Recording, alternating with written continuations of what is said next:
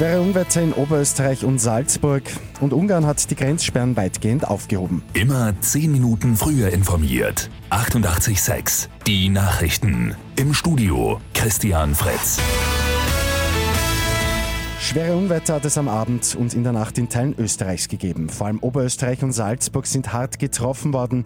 Starkregen, Sturmböen und auch Hagel sind über weite Teile gezogen. Die Bilder sind teils heftig. Dächer wurden abgedeckt, Fenster und Autoscheiben durchschlagen. Hunderte Bäume sind entwurzelt worden. Allein in Oberösterreich ist die Feuerwehr am Abend und in der Nacht zu mehr als 500 Einsätzen ausgerückt.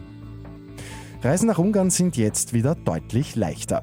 Ungarn hat die wegen Corona seit September geltenden Grenzsperren weitgehend aufgehoben. Mit Ausnahme der Ukraine können Menschen aus allen anderen Nachbarländern ohne Einschränkungen auf dem Landweg wieder einreisen.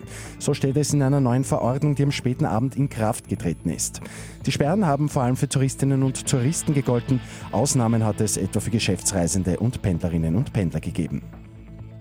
Kroatien steht nach einem 3 zu 1 Sieg gegen Schottland im Achtelfinale der Fußball-EM der Herren. Im zweiten Spiel des Abends gewinnt England gegen Tschechien mit 1 zu 0. Beide Teams, Tschechien als Gruppendritter, stehen ebenfalls in der Co-Phase. Für Tennisass Dominik Thiem hat es jetzt den nächsten Rückschlag gegeben. Beim Turnier auf Mallorca muss Thiem in seinem ersten Spiel verletzungsbedingt wieder aufgeben.